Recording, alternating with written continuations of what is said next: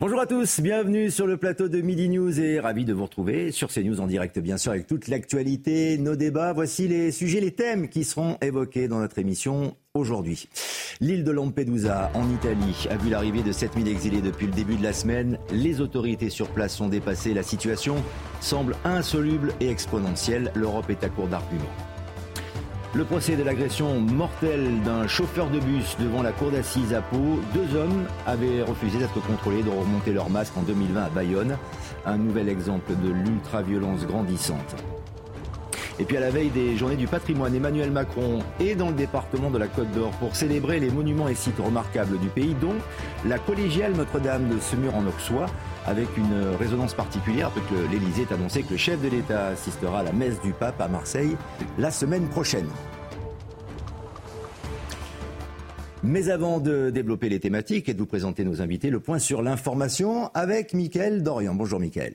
Bonjour Lionel, bonjour à tous. Le procès des deux jeunes accusés d'avoir tué Philippe Monguillot s'ouvre aujourd'hui à Paris. En juillet 2020, ce chauffeur de bus de Bayonne avait été euh, roué de coups par des passagers qui refusaient de porter le masque. Cette affaire avait ému la France entière. Bonjour Antoine Estève, vous suivez ce procès pour CNews. L'objectif sera notamment, Antoine, d'étudier et d'interpréter les images de vidéosurveillance. Effectivement, ces images qui vont être très importantes, c'est la clé vraiment de ce procès, en tout cas pour la partie civile comme pour euh, la défense. Aujourd'hui, il s'agit d'interpréter ces images. Les uns disent qu'il y a eu effectivement le premier coup donné par le chauffeur de bus, puis une bagarre qui a éclaté et enfin euh, les jeunes qui se seraient acharnés sur le corps du chauffeur une fois au sol.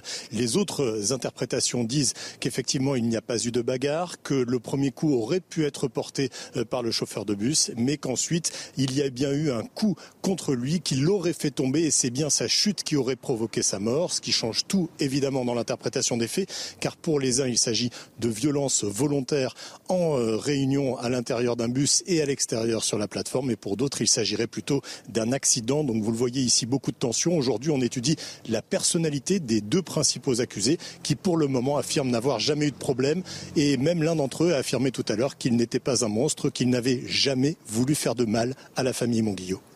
Merci beaucoup Antoine Estève et les images de Jérôme Rampenou pour CNews. Une femme a été euh, agressée par son ex-compagnon dans l'Essonne, des faits d'une rare violence puisqu'elle a été rouée de coups et brûlée au fer à repasser. Le suspect a été arrêté hier. Le récit avec Aminata Demphal et Charles Baget. C'est ici, devant cet immeuble non loin de la gare d'Atis-Mons dans l'Essonne, qu'une jeune femme de 31 ans a violemment été agressée par son ex-compagnon. Mardi matin à 8h30, mes collègues sont appelés pour, pour une personne qui, qui déambulait dans la, dans la rue euh, et qui, euh, qui se présentait sans, sans, habit et qui présentait des, des, plaies sur le corps et des traces de fer à repasser. C'est à cette voisine que la victime a confié le début de son calvaire. Il a tiré euh, au sol et euh, en gros il a déshabillé. Elle a voulu chercher euh, de l'aide donc elle est venue sonner chez moi, mais le problème c'est que moi je dormais, donc euh, j'ai pas entendu euh, l'interphone. Et c'est après en gros que bah, j'ai vu qu'il y avait plein de policiers et tout ça, etc. ici. Et c'est là après que j'ai compris que bah, il s'était passé ça. La jeune femme a également été filmée contre son gré. Tout cela sous les yeux de deux de ses enfants, âgés de 8 et 10 ans que ce soit la mère et, les enfants ont été examinés par un médecin. Euh, un, un, apport psychologique a été, euh, a été fait. L'auteur présumé, âgé de 30 ans et de nationalité congolaise, ne serait pas le père de ses enfants. La souffrance vécue par la jeune femme marque encore les esprits. Très choquant, très choquant. Franchement, pour qu'un homme fasse ça à une femme, c'est inadmissible. On s'attendait clairement pas à ça. C'était quand même assez, c'est une résidence qui est assez calme. Une enquête a été ouverte par le parquet d'Evry. Le déclin n'est pas une solution. Les mots de Giorgia Meloni, la première ministre italienne qui s'exprimait après l'arrivée ces derniers jours de 7000 migrants en provenance d'Afrique. Les habitants de l'île de Lampedusa en Italie confrontés à un afflux massif de migrants. 7000 migrants. Euh, on, vous propose euh, d'écouter la première ministre italienne. Je pense qu'un quota de migration légale, là où cela est nécessaire et intégré, peut apporter une contribution positive à nos économies. Mais je reste convaincu qu'il serait plus responsable de notre part de confier aux citoyens européens la solution au système de protection sociale européen. Les citoyens commencent à s'habituer à l'idée que le déclin est une destinée. Eh bien, le déclin n'est pas une destinée, le déclin est un choix et ce n'est pas le choix que nous ferons.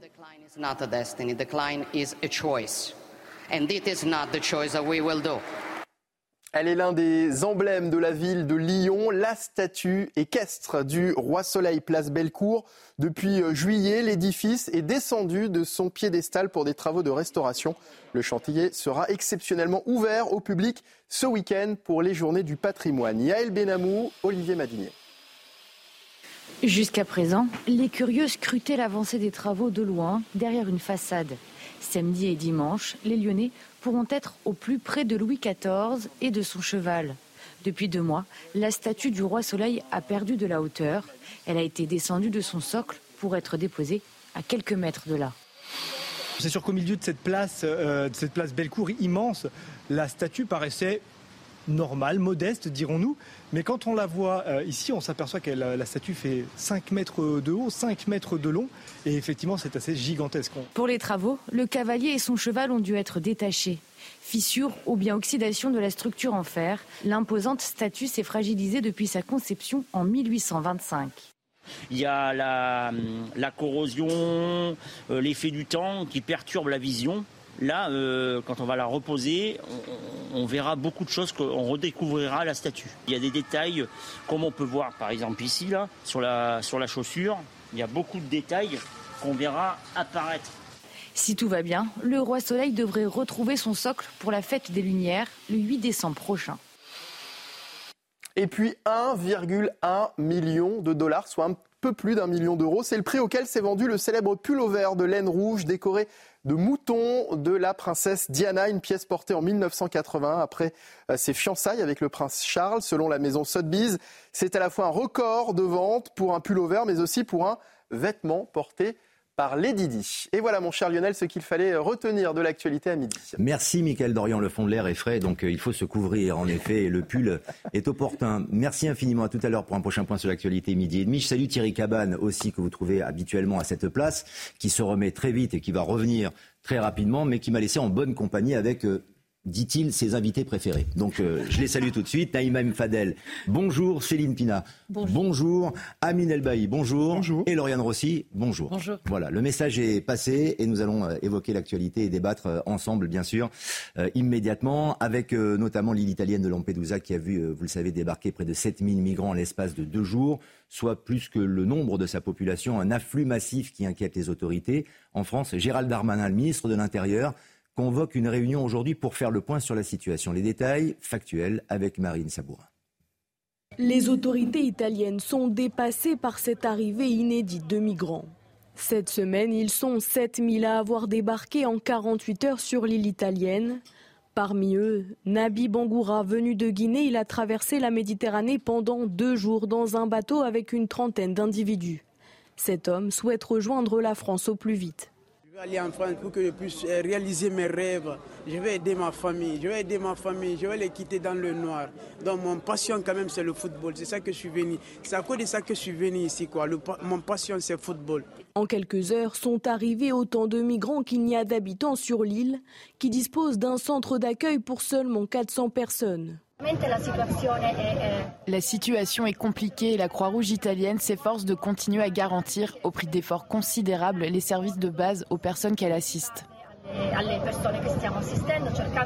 Les habitants reprochent aux pays européens de ne pas se mobiliser suffisamment pour les aider à gérer ces flux. Nous, habitants de Lampedusa, demandons que cette île soit tenue à l'écart de cette situation. Nous n'avons plus la possibilité de supporter ce fardeau d'un point de vue psychologique et humanitaire. Lampedusa a déclaré cette semaine l'état d'urgence local. Une crise migratoire, donc, notamment avec euh, la gestion, la politique euh, européenne. On va en parler largement dans quelques instants. Mais Naïma Mfadel, c'est aussi une crise humanitaire, car ce sont des êtres humains, des milliers d'êtres humains qui se retrouvent sur cette île et qui viennent doubler la population normale de Lampedusa. Oui, des, deux côtés d'ailleurs, hein, parce qu'effectivement, à Lampedusa, je crois 5 000 à 6 000 euh, habitants, ils se retrouvent avec, je crois, près de 8 000, hein, euh, d'après les derniers chiffres. Donc c'est inhumain même pour eux d'accueillir autant de gens. Et en plus, le centre de rétention administrative qui était prévu, enfin le centre d'accueil, c'était seulement 400 places. Donc on voit bien qu'il y a eu quelque chose d'organisé. On ne peut pas nous laisser entendre que tout à coup, euh, autant de personnes ont pu euh, partir. Donc clairement, il y a une volonté en fait d'organiser les choses pour faire une pression. Donc moi, je m'interroge aussi sur les passeurs illégaux, mhm. trafiquants euh, d'êtres humains, mais je vais vous dire les choses. Aussi les passeurs légaux, c'est-à-dire les ONG, qui font, en fait, euh, aujourd'hui, qui euh, utilisent, d'ailleurs, euh, sous, le prétexte d'être, de, secourir ces personnes-là, qui, au contraire, sont en train de faire venir ces personnes-là. Vous savez, Frontex, aujourd'hui, Frontex ne va pas du tout dans les eaux libyennes. Ça, c'est pas normal. Et Frontex, depuis que le directeur avait justement soulevé ce problème, euh, qui avait été euh, d'ailleurs démissionné, il avait bien dit que Frontex aujourd'hui, on lui demandait de ne pas refouler les embarcations, mais au contraire de les accueillir. Donc on a un problème. Et moi, je voudrais vraiment qu'on se pose la question sur ces ONG qui sont aujourd'hui complices de ce trafic d'êtres humains. Il est vrai que certains migrants ont témoigné et euh, disent, affirment ne pas avoir payé pour euh, passer, pour se retrouver sur ce sol. Euh, ça, c'est aussi l'une des explications, peut-être, Amine El Bailly, de cet afflux spontané. Là, immédiatement, en deux jours, il y a eu des milliers de personnes, en effet, et un, afflux qui est massif et qui risque de, de, se prolonger désormais. Oui, bien sûr, mais je déplore aujourd'hui le manque d'anticipation à la fois des autorités européennes, mais aussi des pays euh, méditerranéen. Euh, il faut le dire, souvenez-vous, le 23 juillet euh, dernier, une conférence est organisée à Rome sans la présence de la France et de l'Espagne, organisée par Giorgia Meloni, en présence notamment des représentants et des chefs d'État du Maghreb. La France aujourd'hui n'assure plus sa voix, sa force, sa puissance sur la scène européenne, sur la scène internationale pour respecter et faire respecter ses frontières. Oui, je crois qu'une autre Europe est possible, une Europe qui respecte euh, le choix des peuples, le choix des nations. Il faut effectivement avoir à l'esprit ces considérations humanitaires, prendre en compte que ces embarcations ont pu aujourd'hui rejoindre euh, Lampedusa, notamment euh, du fait de la situation au Maroc, du fait peut-être de l'inadvertance des gardes-côtes libyens avec 12 200 morts. Avec 12 200 morts. Avec 12 200 morts en Libye et les gardes-côtes libyens qui ont également pu euh, détourner le regard sur euh, le départ de ces embarcations. Mais au-delà du départ, je crois qu'il faut aujourd'hui renforcer la coopération. L'Europe, l'Union européenne a conclu un accord avec la Tunisie au regard de la situation financière en Tunisie. On le rappelle, est à 150 km de Lampedusa, c'est-à-dire que Lampedusa est une petite île et beaucoup plus proche de la Tunisie que de l'Italie. Que de l'Italie. il faut le préciser. Aujourd'hui, euh, l'Union européenne et la France, je crois, doit porter aujourd'hui sa voix pour porter un nouvel accord avec l'ensemble des pays du Maghreb. Et je crois qu'il faut aujourd'hui euh, cesser d'envoyer le mauvais message. On doit aujourd'hui accueillir zéro migrant en France. Parce que si nous accueillons un seul migrant, eh ben nous continuerons ce que nous faisons depuis maintenant 30 ans, c'est-à-dire un appel d'air autour d'une immigration aujourd'hui économique, malgré euh, la catastrophe humanitaire et malgré le désastre et le déclin économique pour les Français. Mais Lauriane Rossi, si on mène une politique européenne stricte, ne pas accueillir de migrants en France, euh, l'Allemagne vient de refuser également. Et c'est l'Italie qui se retrouve dans une situation, comme souvent et comme à chaque fois d'ailleurs, de par sa situation géographique, à accueillir ces migrants et à ne pas pouvoir gérer la situation. Oui, sur ce sujet, on est déjà face à un drame humain, ça a été dit. Bien sûr. Euh, avec euh, des personnes, il faut quand même le rappeler, on ne fuit pas son pays, on quitte pas sa famille euh, par plaisir, on n'embarque pas sur un navire de fortune, souvent au péril de sa vie. Moi, je veux rappeler quand même qu'il y a près de 30 000 personnes qui sont mortes en Méditerranée ces dix dernières années, et rien que 6 000 sur l'année écoulée. Euh, et quand elles arrivent vivantes, on voit bien dans quelles conditions elles arrivent sur cette île. Euh, donc voilà, il y a quand même des drames humains derrière ça. Et à côté, évidemment, des sujets politiques. Le premier, c'est évidemment euh, les règles européennes que l'on souhaite se fixer vous dites que la France n'est pas euh, moteur euh, en la matière, c'est faux. L'accord que nous avions trouvé avec la Tunisie doit beaucoup à la France et aux efforts du président de la République euh, sur ce sujet. je pense que ça ne marche pas, puisque les migrants viennent en Italie et ne vont pas en il y a, Voilà, je pense qu'il y a une, coordination et des règles nouvelles dont l'Union européenne doit se doter pour faire face à ces situations qui vont devenir de plus en plus nombreuses d'ailleurs, parce que les crises, les zones de guerre, le dérèglement climatique, etc., vont susciter un afflux de population de plus en plus important. Deuxièmement, aider l'Italie pour répondre à votre question, mhm. parce qu'effectivement, il faut être solidaire et apporter l'aide nécessaire à nos voisins italiens pour gérer cet afflux.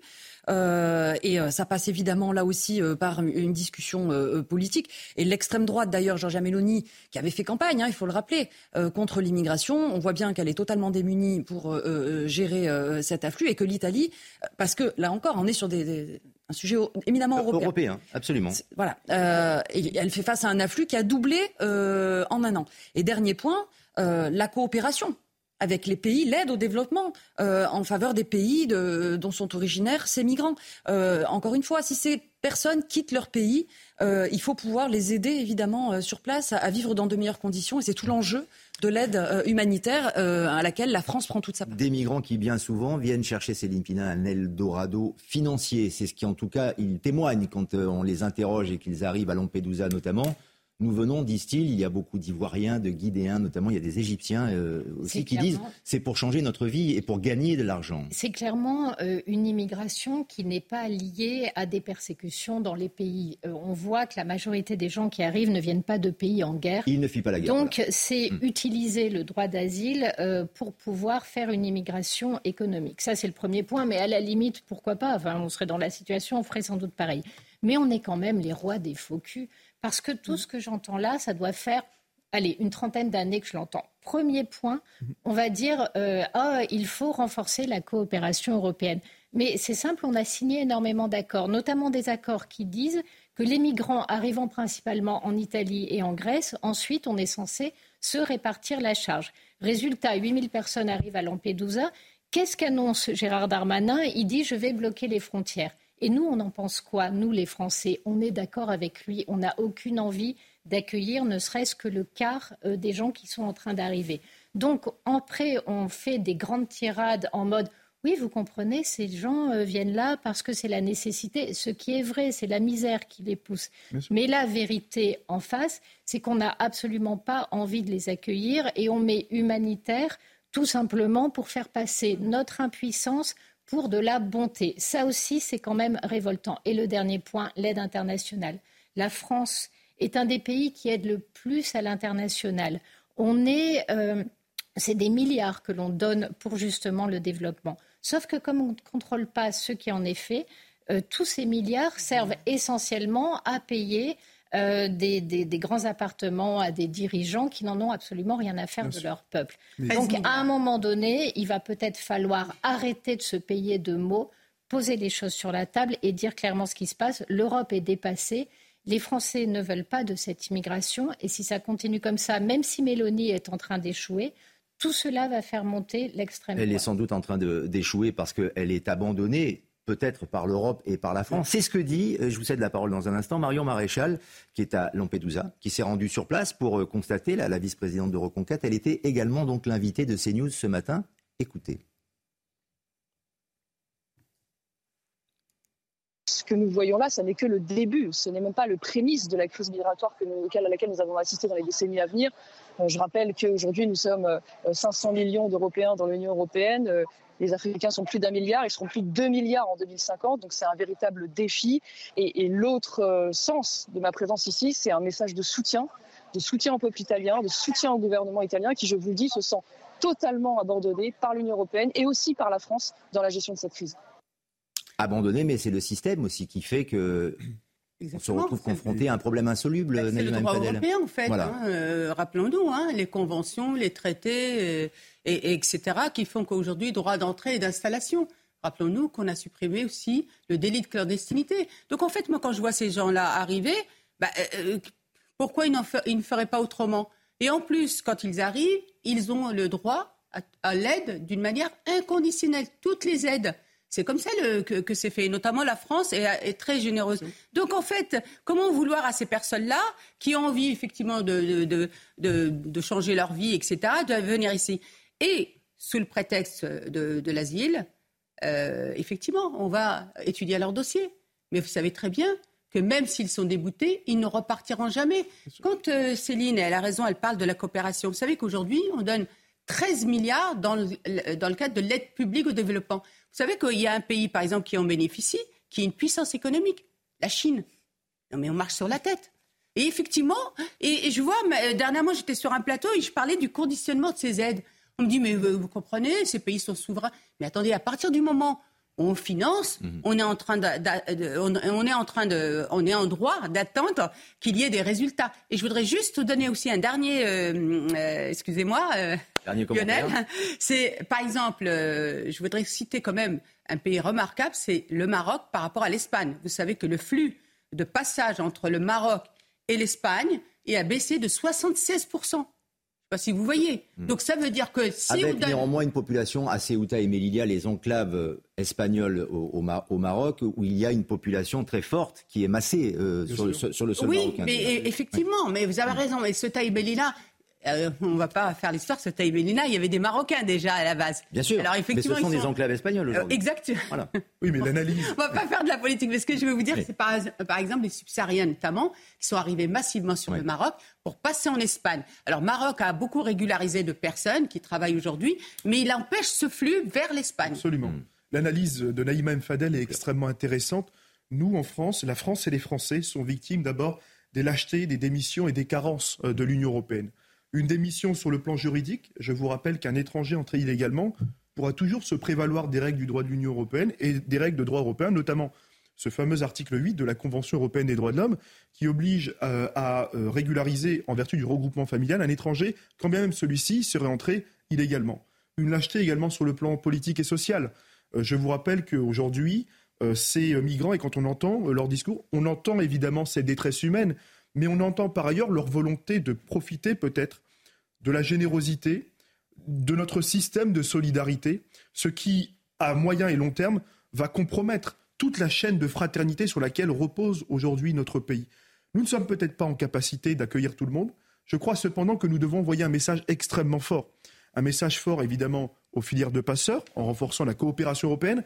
Un message très fort également à l'endroit des pays étrangers. Nous devons aujourd'hui, je crois, avec l'appui de ces migrants, euh, faire comprendre à l'Afrique parce que l'immigration vient de là, l'immigration clandestine, que non, l'Europe n'est pas un Eldorado, que l'Europe aujourd'hui fait face à des crises, que les nations d'Europe ont aujourd'hui un choix et que ce choix est un choix démocratique, il doit être respecté et je crois plus que jamais qu'il faut effectivement un référendum sur l'immigration pour qu'enfin le choix des nations d'Europe soit respecté. Et ce n'est plus un devoir pour la France d'accueillir des, migrants par rapport à son histoire, par rapport à sa réputation. Mais aujourd'hui nous avons un devoir. Son histoire en matière d'accueil notamment. Mais Lionel, c'est le problème d'équilibre aussi. Nous avons un devoir. Évidemment.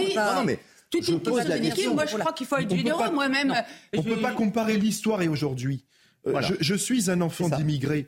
Euh, moi, vous savez, mes grands-parents, quand ils sont arrivés en France, ils sont arrivés euh, et ils se sont installés avec les mm. Portugais, les Marocains, les Italiens, les Polonais. Ils, ont travaillé dans, dans, cette ferveur autour du travail. Mais Comprenez qu'aujourd'hui, l'Europe tout entière fait face à des crises, qu'un Européen sur trois saute un repas parce qu'il n'a pas assez d'argent. Comprenez qu'aujourd'hui, nous faisons face à une misère humaine et sociale et que nous ne pouvons pas aujourd'hui accueillir ces, ces, migrants. Mais que nous devons envoyer. la question, c'est on va, on va marquer une notre coopération, bien sûr.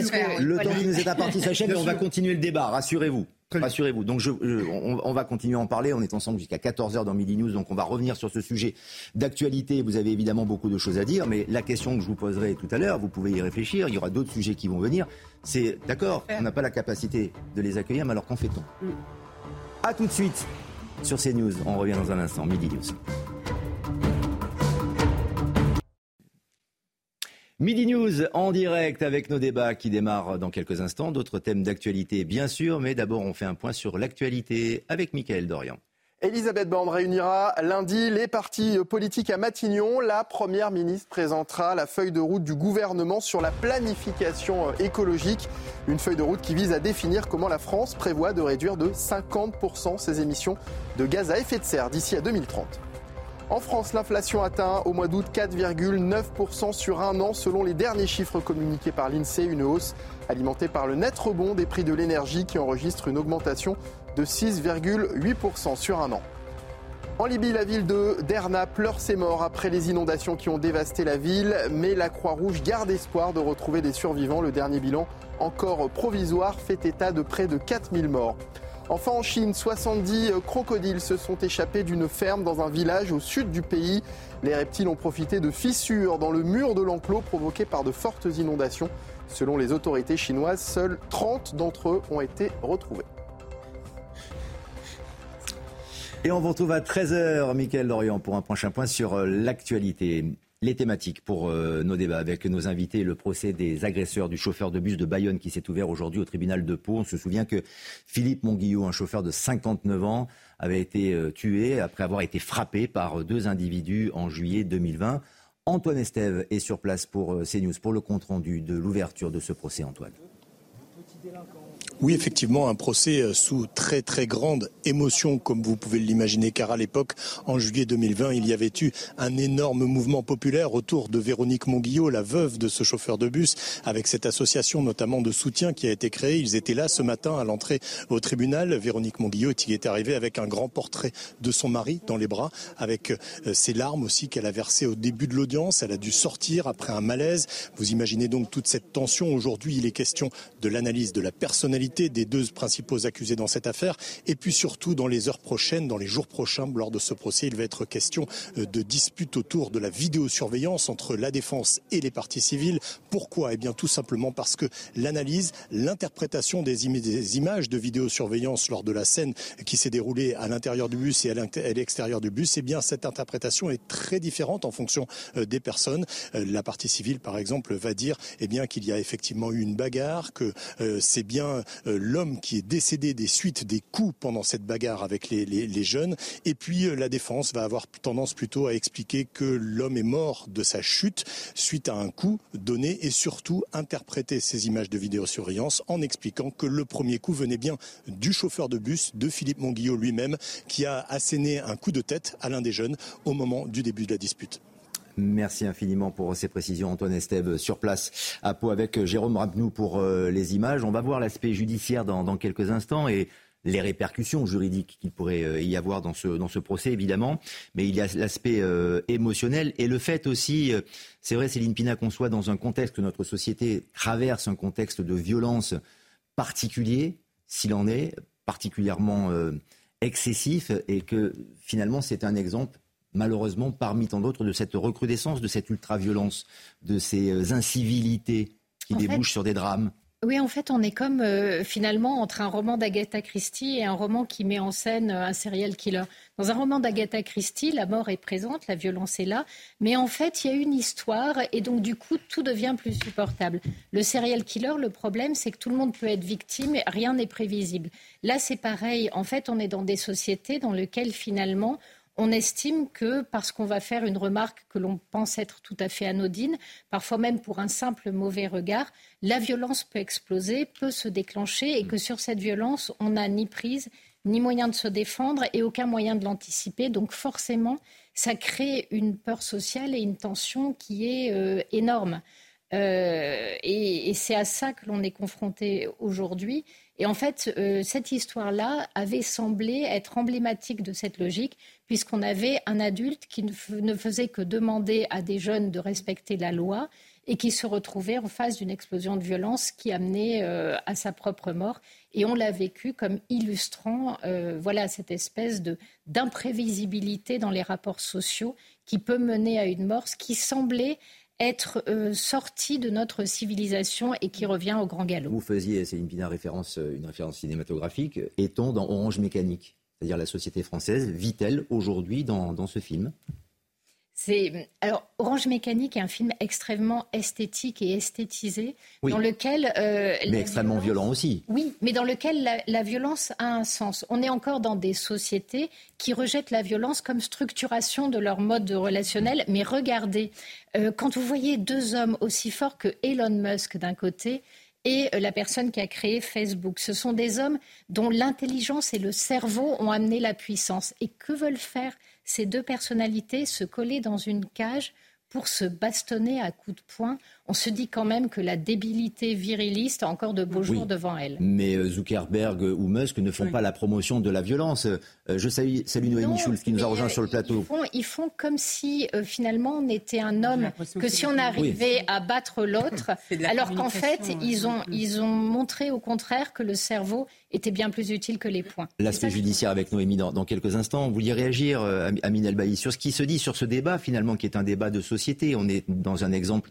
dramatique, euh, avec beaucoup d'effroi et beaucoup d'émotions euh, en effet, mais c'est malheureusement la réalité qui peut être dépeinte dans un film, comme ça a été fait d'ailleurs dans certains films jusqu'à présent. je crois qu'aujourd'hui nous avons un devoir de, lucidité. Nous assistons aujourd'hui dans notre société à une hyper-banalisation de la violence euh, dans la société.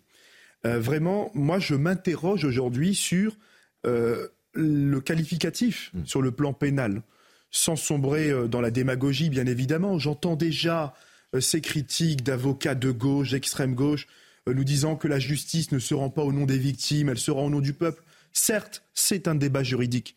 Mais comment accepter aujourd'hui, dans la société du XXIe siècle, euh, la qualification pénale de violence ayant entraîné la mort sans intention de la donner à l'endroit d'un chauffeur de bus qui a simplement demandé à deux jeunes garçons de payer leur titre de transport et de respecter l'obligation à l'époque, dans le contexte Covid, de port du masque.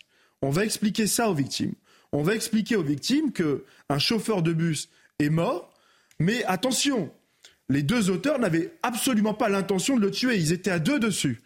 Voilà, je crois qu'aujourd'hui notre droit pénal n'est absolument plus adapté à la société du XXIe siècle où, une fois de plus, une fois encore, la violence, c'est complètement banalisé. Il faut réformer tout ça. Et c'est pour cette raison, Noémie Schulz, qu'ils ne sont pas, les agresseurs en tout cas, ne sont pas poursuivis pour meurtre. Ce n'est pas euh, le chef d'accusation. Et ça pourrait faire date, évidemment, aussi dans ce procès. En tout cas, c'est un élément important. Oui, c'est un élément qui a évolué au cours de, l'enquête. Euh, l'enquête avait été ouverte pour homicide, donc euh, le, homicide volontaire, le fait d'avoir volontairement donné la mort. Et il y a eu une requalification qui avait beaucoup ému euh, la famille de Philippe Monguillot, et on comprend cette émotion. Il y a eu cette requalification en coup volontaire ayant entraîné la mort sans intention de la donner. Pourquoi? Eh bien parce que pour condamner, pour renvoyer quelqu'un devant une cour d'assises pour meurtre et ensuite pour le condamner, il faut pouvoir apporter la preuve qu'il y a eu l'intention de tuer. Cette intention homicide, c'est, la loi qui le dit, il faut qu'elle, qu'elle soit prouvée. Sinon, et vous le savez aussi, euh, quand il y a un doute, le doute bénéficie à l'accusé. Et donc, euh, le raisonnement des juges d'instruction a été de dire que cette preuve-là était difficile à apporter parce que euh, ils n'ont pas utilisé d'armes létales, ils l'ont frappé à coups de poing, mais ils n'ont pas utilisé un couteau, ils n'ont pas utilisé un, objet euh, contondant, parce que sur les dizaines de témoins, deux seulement ont dit avoir entendu des paroles du type euh, je vais te finir, je vais le finir. Les autres n'ont pas entendu cela, parce que les accusés eux-mêmes ont à plusieurs reprises pendant l'instruction répété qu'ils n'avaient pas eu l'intention de le tuer, qu'effectivement ils l'avaient frappé, mais qu'ils ne voulaient pas sa mort. Alors après, on peut dire on n'est pas obligé de les croire, mais en tout cas, ce sont des explications qu'ils ont apportées. Et, euh, donc, les juges d'instruction ont préféré renvoyer pour coup volontaire ayant entraîné la mort sans intention de la donner, sachant que la peine encourue en l'espèce, elle est très lourde. C'est également la prison à perpétuité, puisque euh, ce sont des personnes qui sont en état de récidive, que ces coups ont été portés en réunion sur une personne, euh, sur un, chauffeur de bus, donc ce sont des circonstances aggravantes, et donc que c'était peut-être moins fragile juridiquement de les renvoyer devant une cour d'assises pour ces faits-là que pour les faits d'homicide, ou si vous n'apportez pas la preuve euh, irréfutable de cette volonté de tuer, eh bien vous, vous risquez que les un juré populaire dise bah on ne peut pas être sûr qu'il voulait le tuer. Et donc un acquittement à ce moment-là pour l'homicide en tout cas était possible. Je crois que c'est important d'expliquer aussi eh le raisonnement des, des juges d'instruction. Euh, qui n'est pas juste de dire euh, on est du côté des, des, des, agresseurs. Non, je ne crois pas que ce soit que ce soit ça, mais c'est que effectivement en droit français, il faut pour condamner pour homicide avoir cette preuve-là de cette intention de tuer. Ça n'exclut pas que ces hommes risquent d'être condamnés lourdement et que la peine encore une fois, la peine encourue et la réclusion à perpétuité. Car en effet, ce message subliminal qui passe, et c'est bien que Noémie Schulz puisse nous expliquer, apporter cet éclairage, euh, euh Naïma M. Fadel, c'est que on jette parfois l'opprobre sur, euh, sur la justice, qui ne punirait pas euh, suffisamment. Mais là, on est partagé entre la réaction, l'émotion, et puis euh, le texte, la, loi aussi qui est, qui est appliquée. C'est important cet éclairage. Monsieur de Madame euh, Monguillot, elle peut se, se comprendre. Hein. C'est un drame. Évidemment. C'est pour ça qu'on est partagé quand on essaie d'analyser comme ça de loin. on comprend qu'elle n'accepte pas cette requalification. bien sûr. C'est insupportable pour les victimes. Bien sûr. même, euh, même j'allais dire, le français lambda ne comprend pas parce qu'il y a cette banalisation de cette violence gratuite. Hmm. Effectivement, on, a des tas, on, peut égrener hein, toutes, les, toutes les situations où pour un regard, pour avoir juste fait une remarque, on a eu cette, rien que cette semaine, on a eu plusieurs cas où il y a une violence, un acharnement. Alors comme vous disiez, Noémie, c'est vrai qu'il n'y a pas une volonté de tuer, mais c'est une violence. Non, moi, je n'en sais rien. Je non, dis, non. Je en général, alors on va dire, en général, on n'a pas, peut-être qu'ils n'ont pas, mais c'est un acharnement, une violence inouïe qui forcément, voilà, conduit à des drames. Mais moi, je voudrais aussi rappeler, s'il vous plaît, euh, parce que beaucoup de, ces drames euh, sont aussi le fait de mineurs. Et je voudrais rappeler le livre, les livres, tout le travail fait par le docteur euh, Maurice Berger, qui est un pédopsychiatre, qui est chef de service en psychiatrie, qui est travaillé dans le centre d'éducation renforcé. Je voudrais vraiment que le gouvernement vraiment prenne le temps de, s'entretenir avec lui parce qu'il raconte cette violence gratuite, cette violence euh, que les jeunes ont en eux et qui, sont d'une violence inouïe et qui n'ont aucun regret. Donc ces jeunes-là, souvent récidivent, mais on n'arrive jamais en fait à arrêter le mécanisme euh, qui fait qu'à un moment, ils peuvent passer à, cette situation-là. Donc, et puis les peines, pour le coup, euh, je fais confiance à notre justice, mais les peines ne sont pas dissuasives dans notre pays. Parce que souvent, elles ne sont pas effectivement faites. Prenons le cas des Pays-Bas, où eux, dès le premier fait de délinquance, vous avez par exemple, même pour les mineurs, 15 jours de prison, mais c'est effectivement fait. Et il y a un phénomène euh, global et, général. Je vous cède la parole, Lauriane Rossi, dans, un instant, mais euh, c'est malheureusement le prolongement aussi de l'affaire dont on parle euh, aujourd'hui, avec des faits quotidiens ou des faits réels sur la violence, notamment dans les transports en commun les incivilités. Selon un nouveau rapport, le nombre de vols de violence est en légère progression dans les transports en commun français, une augmentation de 2% par rapport à l'année 2021. Les explications de Célia Barotte. Les services de police et de gendarmerie ont enregistré en 2022 près de 124 570 victimes de vols et de violences dans les transports en commun, soit une légère augmentation de 2% par rapport à l'année d'avant. Dans le détail, plus de 100 000 personnes ont été victimes de vols sans violence, contre un peu plus de 8 000 avec violence. 3% des victimes sont quant à elles concernées par des coups et blessures volontaires ainsi que des violences sexuelles. Sur le profil des victimes, les plus touchées sont âgées euh, principalement de 18 à 29 ans sont de nationalité française à 73%. Même tranche d'âge concernant les mises en cause. Plus de 5 000 ont entre 18 et 29 ans, plus de 3 000 entre 13 et 17 ans. En majorité, les auteurs des vols ou des violences dans les transports en commun sont des hommes, 29% mineurs et 55% de nationalité étrangère, principalement du Maghreb. Enfin, les départements les plus touchés sont Paris, le Rhône, la Seine-Saint-Denis, les Hauts-de-Seine et les Bouches-du-Rhône. Et donc ces agressions, euh, cette évolution, cette euh, violence qui euh, continue d'augmenter, Lauriane Rossi, elle débouche parfois sur des drames, celui dont on vient de parler. Après, il y a aussi les incivilités, il y a ce qu'on appelle l'ensauvagement. Mais malheureusement, on a le sentiment que on ne peut pas l'endiguer véritablement. On l'identifie, on l'analyse, on le décortique, mais on n'arrive pas à l'endiguer. On a, ça a été dit, une banalisation de la violence chez une partie de la jeunesse d'ailleurs dans notre pays, et plus largement une, une, forme d'intolérance euh, à l'autorité euh, et à toute forme de frustration. Et euh, que ce soit les agents dans les transports, que ce soit les professeurs, les professionnels de santé, les policiers, les pompiers, combien de figures finalement de, institutionnelles du service public sont quotidiennement victimes d'insultes et d'agressions Beaucoup. Et je vais avoir une pensée d'ailleurs pour la femme de Philippe Monguillot et, ses trois filles qui évidemment ne comprennent pas cette requalification des faits. Euh, moi, je ne connais pas les détails de l'affaire. Je fais confiance à notre justice. J'espère juste que la peine sera à la hauteur, évidemment, euh, de ce drame. Je regrette seulement parce que je crois qu'il y a quand même un point euh, important, c'est que la circonstance aggravante qui était liée au fait que ce conducteur de bus était en charge d'une mission de service public a été retirée. Non, non, ça fait partie des raisons pour lesquelles la peine encourue est si Ça a été maintenu. Oui. Bon, parce qu'il faut quand même être en soutien. Vous me demandiez comment faire. Déjà, soutenir l'ensemble de nos agents publics et, et, restaurer leur autorité. C'est le travail que font quotidiennement les ministres, notamment Gabriel Attal à l'éducation nationale, qui a un véritable chantier devant lui euh, autour de l'attractivité du métier de professeur, qui ne passe pas, forcément par le, salaire, mais également par la figure. Euh, idem pour nos services de police et évidemment euh, tous les agents publics. Quant au transport, la vidéosurveillance s'est fortement déployée, c'est une bonne chose. Encore faut-il qu'il y ait derrière des effectifs, des agents de sécurité ou une police dans les transports qui puissent intervenir très très rapidement pour interpeller les, agresseurs ou les délinquants. Euh, au moment euh, des faits. Noémie, je vous intervenir encore sur l'affaire de Bayonne. effectivement, sur pourquoi ils encourent la perpétuité. Pour des violences euh, volontaires ayant entraîné la mort, la peine est de 15 ans de prison.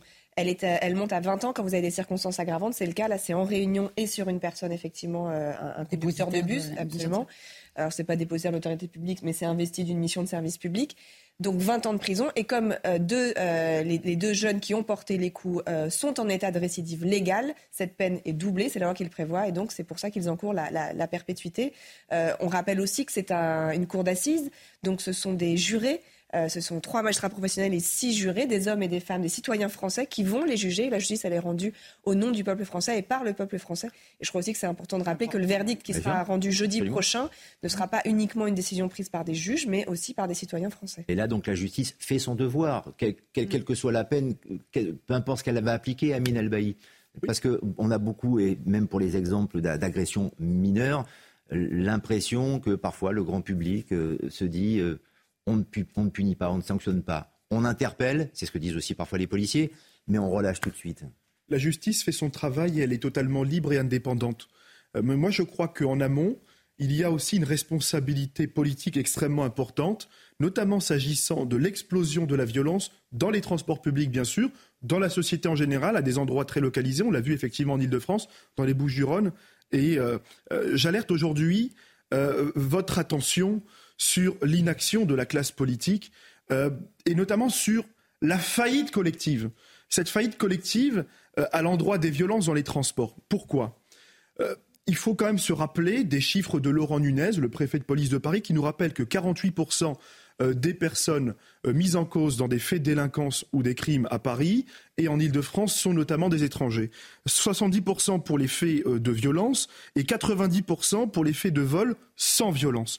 Oui, il y a un lien entre explosion de la violence et montée de l'immigration incontrôlée. Mais je ne parle pas de n'importe quelle immigration incontrôlée, je parle du fait de clandestins. Pourquoi la stratégie politique n'est pas bonne? Parce qu'on nous dit, oui, effectivement, ce sont des étrangers, des clandestins, qu'on ne peut pas expulser alors même qu'ils constituent une menace grave à l'ordre public. Moi, je crois qu'il existe une alternative tout autre. C'est notamment la question du placement euh, en assignation à résidence, ce qui est totalement possible. On peut faire pointer trois à quatre fois par jour un étranger qu'on n'arrive pas à expulser.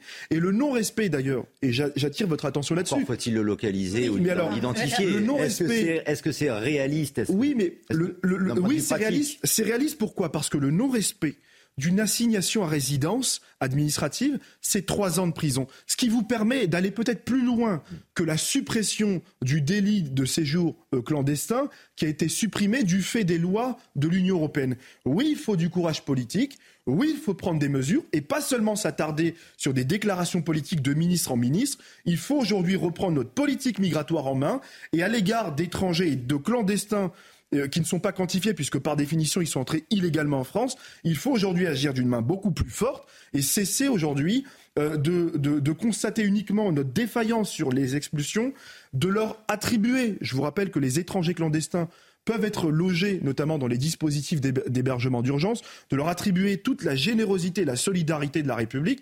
Moi, je crois que si on est capable de leur attribuer la solidarité de la République, on est également capable de mettre autant de moyens pour les mettre dans l'avion. C'est simple dans les faits? Juste un mot de commentaire, Céline Pina, aussi sur cette, euh, cette étude et cette augmentation des agressions. Les agressions sexuelles augmentent considérablement, 13% en France, 17% en Ile-de-France, dans les transports euh, en commun. Là aussi, c'est un phénomène euh, en mutation. Mais c'est logique, en fait. À partir du moment où vous pouvez tout à fait légalement remettre en cause l'égalité euh, des femmes. Par exemple, le fait que euh, le foulard, la baya, toutes ces, toutes ces manifestations-là, elles envoient un message à l'extérieur qui dit que les femmes sont inférieures, que leur corps est impur, qu'elles sont provocantes, etc., etc. Mm. Forcément, ça agit sur les mentalités. Et à partir du moment où vous dites, dans un pays qui est pourtant fondé sur l'égalité au-delà du sexe, de la race, etc., etc., à partir du moment où vous dites des militants qui remettent en question cette égalité ont tout à fait euh, une visibilité qui est de plus en plus accrue et on ne les combat pas politiquement et on ne dénonce pas la signification de ce signe, on fait semblant de faire comme si c'était un vêtement tout à fait normal. À partir de ce moment-là, on se tire des balles dans le pied, on remet en cause le statut de la femme, son égalité, et elle devient de fait une proie. Donc euh, les actes sexuels viennent aussi du fait qu'on a sur notre territoire de plus en plus de gens qui vivent dans des environnements mentaux dans lesquels la femme euh, est un objet et qui, arrivés dans un, monde occidental, bah, ne peuvent pas du tout gérer la liberté des femmes telle qu'elle est. D'autres thématiques à venir, on va marquer une pause dans quelques instants. On sera en direct de la Bourgogne avec Emmanuel Macron qui est euh, aujourd'hui à Semur en Auxois. Vous le savez, demain commencent les journées du, patrimoine qui mettent en lumière les plus beaux monuments, les édifices de France. On va en parler, cette sauvegarde du patrimoine, notamment à travers les églises. Et vous le savez, Emmanuel Macron va aussi assister à la messe que célébrera le pape François à Marseille la semaine prochaine. On évoque euh, tout cela, mais en tout cas, aujourd'hui, Emmanuel Macron est là pour sauver notamment un édifice religieux, en l'occurrence une église. A tout de suite sur CNews. La deuxième partie de Mini News, toujours en direct avec nos invités pour nos débats dans quelques instants. Naïma M. Fadel, Céline Pina, Amine Elbaï et Lauriane Rossi. À tout de suite, mais d'abord un point sur l'actualité avec vous, Mickaël Dorian. Rebonjour Lionel, bonjour à tous. Le procès des deux jeunes accusés d'avoir tué Philippe Monguillot s'ouvre aujourd'hui à Pau. En juillet 2020, ce chauffeur de bus de Bayonne avait été roué de coups par des passagers qui refusaient de, de porter le masque. Cette affaire avait ému la France entière. Un procès dont l'objectif sera d'étudier et d'interpréter les images de vidéosurveillance. Je vous propose d'écouter les avocats des deux parties. J'ai mené un combat judiciaire, juridique. Ce combat a été euh, couronné de succès puisque la Chambre de l'instruction de la Cour d'appel de Pau euh, a validé euh, ce que j'avais demandé au juge d'instruction de faire, c'est-à-dire d'écarter cette qualification aberrante d'homicide volontaire et de ne retenir que celle de coups et blessures volontaires ayant entraîné la mort sans intention de la donner. Ce combat juridique, judiciaire, nous l'avons mené loin des caméras, loin des micros et il a visiblement convaincu les juges. Je pense que dans une affaire de cette nature, rendre justice à Monguillot, ça n'est certainement pas souffler sur la braise, c'est appliquer le droit, rien que le droit et tout le droit. On ne peut pas accepter dans notre société euh, que des gens puissent mourir par le simple fait euh, de remplir une activité d'intérêt général, de remplir une activité de service public. Euh, on va voir, et je suis sûr que tout le monde s'en convaincra à la fin de ce procès, que si les accusés ne sont pas descendus se sont avancés et ont provoqué euh, Philippe Monguillot, c'est tout simplement parce que malgré euh, qu'ils étaient en contravention au règlement, malgré qu'ils n'avaient pas de masque, malgré qu'ils n'avaient pas tous des tickets, eh bien, euh, ils ont tout simplement préféré rester dans le bus plutôt que de descendre, préféré aller vers le chauffeur, préféré le provoquer, préféré le mettre en insécurité. Elisabeth Borne réunira lundi les partis politiques à Matignon. La Première ministre présentera la feuille de route du gouvernement sur la planification écologique. Écoutez la réaction de Manuel Bompard, coordinateur de la France Insoumise, qui parle de déconnexion totale de la Première ministre. On l'écoute. Il y a un sentiment de déconnexion totale d'une Première ministre qui est totalement à côté de la plaque, euh, incapable de comprendre la situation de souffrance de maltraitance sociale qui frappe euh, le pays en cette rentrée. quand on lui pose des questions sur est-ce que enfin le gouvernement va sortir de cette logique d'incantation de M. Bruno Le Maire qui euh, se contente de, demander des efforts et est-ce qu'à un moment ils vont passer par la loi? Elle nous dit qu'elle y réfléchit. On euh, lui a demandé combien de temps allait prendre cette réflexion parce que de l'autre côté, vous avez aujourd'hui des gens qui sautent des repas, des gens qui n'ont plus les moyens d'aller se soigner. Euh, des gens qui n'ont pas et des élèves qui n'ont pas de, stylo, de trousse pour étudier dans des bonnes conditions. Le syndicat de la magistrature confirme sa présence à la fête de l'UMA ce week-end. Dans un communiqué, il dénonce la polémique de ces euh, derniers jours concernant sa participation à l'événement et notamment à une table ronde sur les euh, violences policières. Plusieurs syndicats de police avaient réagi et condamné leur présence. Dans l'actualité également en France, euh, l'inflation atteint au mois d'août 4,9% sur un an. Selon les derniers chiffres communiqués par l'INSEE, une hausse alimentée par le net rebond des prix de l'énergie qui enregistre une augmentation de 6,8% sur l'année. Et direction à présent le vignoble du Clos de Vougeot, c'est en Bourgogne où les vendanges ont commencé, mais avec l'inflation, les prix des bouteilles ont presque doublé, des prix qui alarment les viticulteurs, comme nous le montre ce reportage de Corentin Brio. 2023 peut être enfin une année de grand cru en Bourgogne. Avec des conditions climatiques compliquées en 2021, qui avaient fait perdre l'équivalent de 70 millions de bouteilles cette année-là, les vendangeurs sont cette fois-ci plus optimistes. Nous avons échappé euh, au gel, hein, au gel qu'on a connu terrible en 2021. Euh, nous avons en partie échappé à la grêle, même si certains villages comme Meursault, Saint-Aubin et quelques villages du Mâconnais ont été durement frappés. Un vin qui se raréfie donc, et depuis trois ans, le Bourgogne a vu son prix augmenter jusqu'à 40%.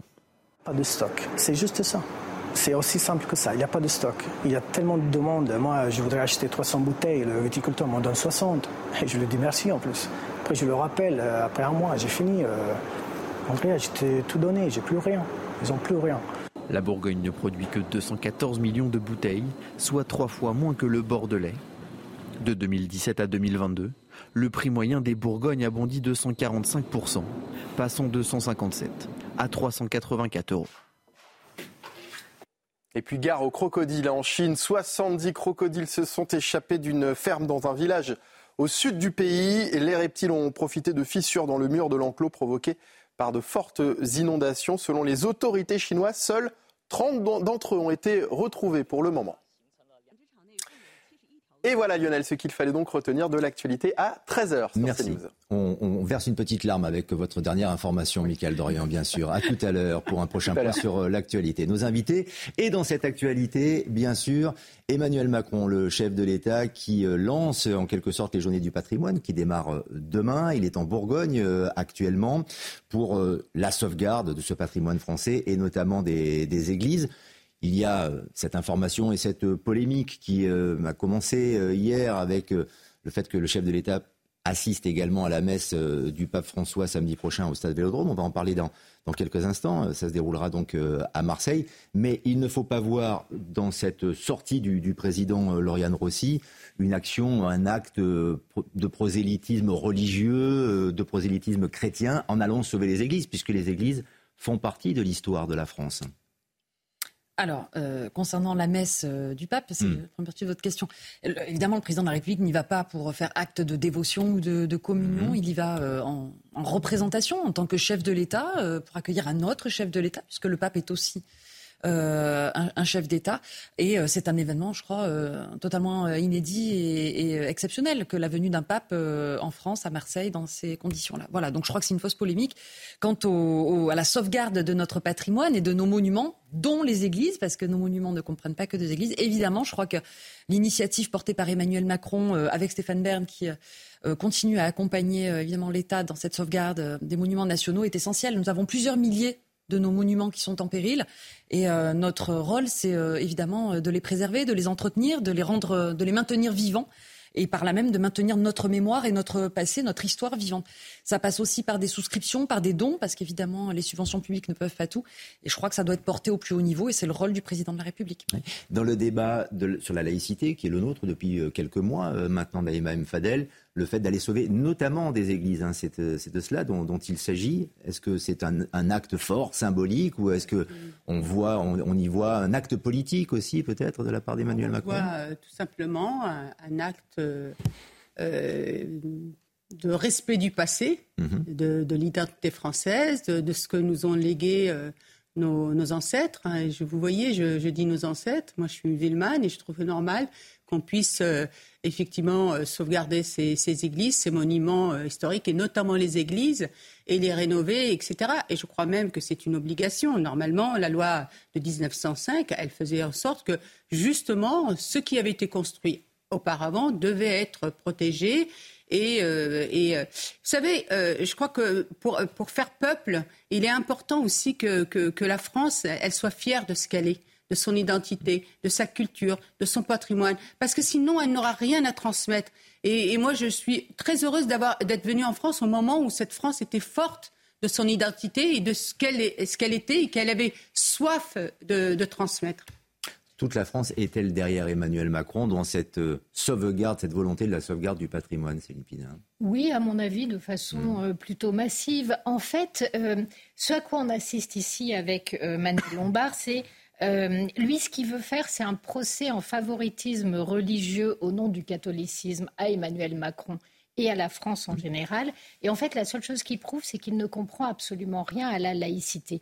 La laïcité, en fait, elle a deux logiques. La première logique, c'est d'expliquer que la concorde civile ne peut pas être obtenue par les religions. tout simplement parce qu'en France, on a vécu des guerres de religion terribles et on a bien vu que l'option théocratique, ça menait euh, à une violence complète sur le territoire. Une fois qu'on a dit ça, ça veut dire que comment vous légitimez le pouvoir, puisque vous ne pouvez pas le faire sortir de l'ordre divin? Eh bien, à ce moment-là, et c'est là où la laïcité se déploie et prend toute son ampleur, on dit en fait l'homme est créateur et créatif et par la raison, par l'échange et par le débat, il va pouvoir créer un monde commun qui est un monde d'idées, qui est un monde institutionnel dans lequel finalement il déploie toute sa société politique. Et c'est ça la laïcité. À l'intérieur de ce cadre, ensuite, qu'un président aille euh, à une messe organisée par le pape ne pose aucun problème. D'ailleurs, regardez, on a des attitudes très très différentes. Par exemple, Clémenceau et Poincaré quand il y a un tédéum de victoire en 1918, refuse d'y assister, alors que De Gaulle, en 1944, va se précipiter à Notre-Dame pour assister au tédéum, et ainsi de suite. Autant de présidents, autant de modes de réaction, mais dans l'absolu, ouvrir le parapluie à la laïcité pour se donner le droit d'insulter le pape et d'expliquer que le catholicisme opprime tout le monde, c'est juste débile, mais c'est assez habituel de la part de M. Bompard. On va sans doute entendre Emmanuel Macron en direct dans, quelques instants, mais Amine El est-ce un acte au nom de la laïcité que d'aller assister à la messe d'un chef d'État, hein, parce que le pape est aussi un, chef d'État avec euh, le, chef d'État du Vatican, et de défendre le patrimoine français avec des églises qu'il faut préserver? Vous savez, euh, contrairement euh, aux atteintes à la laïcité dans le service public, euh, la disparition du patrimoine culturel chrétien euh, de la France euh, est en danger de disparition. les églises qui se dressent fièrement dans nos villes, dans nos villages, sont les témoins précieux de cette histoire commune que nous avons peut-être en commun à partager en tant que peuple, en tant qu'homme, en tant que civilisation. Aujourd'hui, je crois que la jeunesse de France et les générations futures risquent de manquer cet appel cet appel à l'unité autour euh, euh, des chants grégoriens, autour de la majesté de l'architecture gothique. Je crois en réalité que euh, la France et la société française a en partie quand même délaissé quelque chose de plus précieux. Je vous interromps, Amine je vous cède la parole. Le sacré. On écoute d'abord Emmanuel Macron en direct en Bourgogne. Il faut détruire, ou en tout cas les investissements sont si importants que le patrimoine religieux eh bien, finit par, en quelque sorte, tomber dans un état qui fait que les investissements deviennent insoutenables. C'est ce que nous avons vécu dans beaucoup de villes et de villages de notre pays. Et ce qui nourrit un sentiment euh, d'indignation chez beaucoup de nos élus et de nos habitants, parce qu'il y a un attachement à ce patrimoine. Et d'ailleurs, que l'on croit ou que l'on ne croit pas. L'Observatoire, euh, euh, justement, du patrimoine religieux a identifié 2500 à 3000 lieux, euh, bâtiments qui sont particulièrement menacés. Alors je le disais, on a fait beaucoup ces dernières années en augmentant de 40%. Le loto du patrimoine, la mission Berne ont, ont permis de sauver environ 850 lieux de patrimoine et de culture, dont beaucoup d'édifices religieux. On l'a encore vu euh, avec la sélection qui a été présentée par la ministre Stéphane Bern ces derniers jours pour euh, le prochain loto du patrimoine. Nous avons, euh, lors du plan de relance, mis 350 millions de plus sur la, sur la culture, dont beaucoup là aussi sur le patrimoine religieux, avec entre autres le plan cathédral, 80 millions d'euros. Et le ministère de l'Intérieur accompagne aussi beaucoup les communes avec les différents fonds qui existent à hauteur d'environ 280 millions d'euros ces dernières années. Malgré malgré tout, on a cette situation de grande fragilité. Et donc le, plan, sur la base des travaux qui ont été faits depuis le mois de mai dernier par euh, la ministre, le plan que nous lançons vise à débloquer en quelque sorte toutes les contraintes et à convertir en énergie positive euh, l'émotion populaire. D'abord de manière simple, on a recensé, le a recensé tous euh, les sites qui sont en situation de grande fragilité, ou qui sont menacés et qui sont dans des communes où aujourd'hui ils n'étaient pas protégés. Et donc on simplifie les règles, ce seuil de 10 000, de habitants fait qu'on va les protéger, y compris du, petit patrimoine, dans des toutes petites communes. On lève cet obstacle. Deuxièmement, euh, on simplifie aussi les dispositifs d'aide et euh, on, permet justement que tous les crédits qui arrivaient un peu tout va et qui était très compliqué à agréger pour nos élus soit simplifié autour du rôle de nos préfets avec l'ensemble des services de l'État pour pouvoir les accompagner. Troisièmement, on va mobiliser l'Agence nationale de cohésion des territoires qui aide à ce qu'on appelle l'ingénierie locale à accompagner nos communes qui parfois n'ont pas d'agents pour organiser euh, ces travaux, les planifier, parce que ça peut être des travaux très lourds. Vous voyez, dans cette collégiale, c'est plusieurs millions de travaux à la fin. On aura en tout cas largement plus d'un million. Nous sommes dans une commune, Madame le maire, de 4100 habitants, 4200 habitants. Donc c'est une charge et là il faut qu'on accompagne mieux. Et puis on va lever des, sujets aussi qui relèvent de lois très anciennes euh, par lesquelles je souhaite qu'on puisse mieux accompagner, y compris les édifices religieux qui sont postérieurs à 1905 et que pour tout ce qui relève du gardiennage ou autre qui permettent de sécuriser ce patrimoine, on puisse aussi accompagner nos communes. Et donc on va lever tous ces blocages qui fait qu'on n'arrivait pas à protéger le petit patrimoine jusqu'alors. Puis à côté de ça, sur la base du recensement qui a été fait, nous allons lancer une collecte pour le patrimoine religieux de nos communes. Elle va commencer le 15 septembre et elle a vocation à nous permettre sur 4 ans de mobiliser 200 millions d'euros. Elle sera réservée aux communes de moins de 10 000 habitants pour leur patrimoine religieux et moins de 20 000 habitants outre-mer. Et euh, celles et ceux qui donnent jusqu'à 1000 euros auront les mêmes bénéfices, les mêmes avantages fiscaux qu'on avait octroyés pour les dons au moment de l'incendie de Notre-Dame. C'est-à-dire qu'on monte jusqu'à 75% l'avantage fiscal. Ce qui est euh, là aussi ce qui, est la part d'investissement de l'État, puisque quand vous donnez 100, eh bien vous avez euh, sur ces 100, 75% que euh, vous avez en moins d'impôts. Donc euh, c'est euh, un, investissement pour accompagner, parce que nous sommes convaincus que l'émotion populaire qui est là, qui entoure notre patrimoine religieux, eh bien, elle se mobilisera pleinement pour nous aider à sauver ce patrimoine et aider nos communes. Tout ça se fait évidemment dans le strict respect de ce qu'est la laïcité, mais parce que je pense que c'est notre pays, sa beauté, c'est accompagner des élus, accompagner les habitants qui tiennent à ce patrimoine, là aussi, quelle que soit leur religion, et accompagner toutes les associations et les bénévoles qui font vivre ce patrimoine religieux à longueur d'année, avec une formidable mobilisation.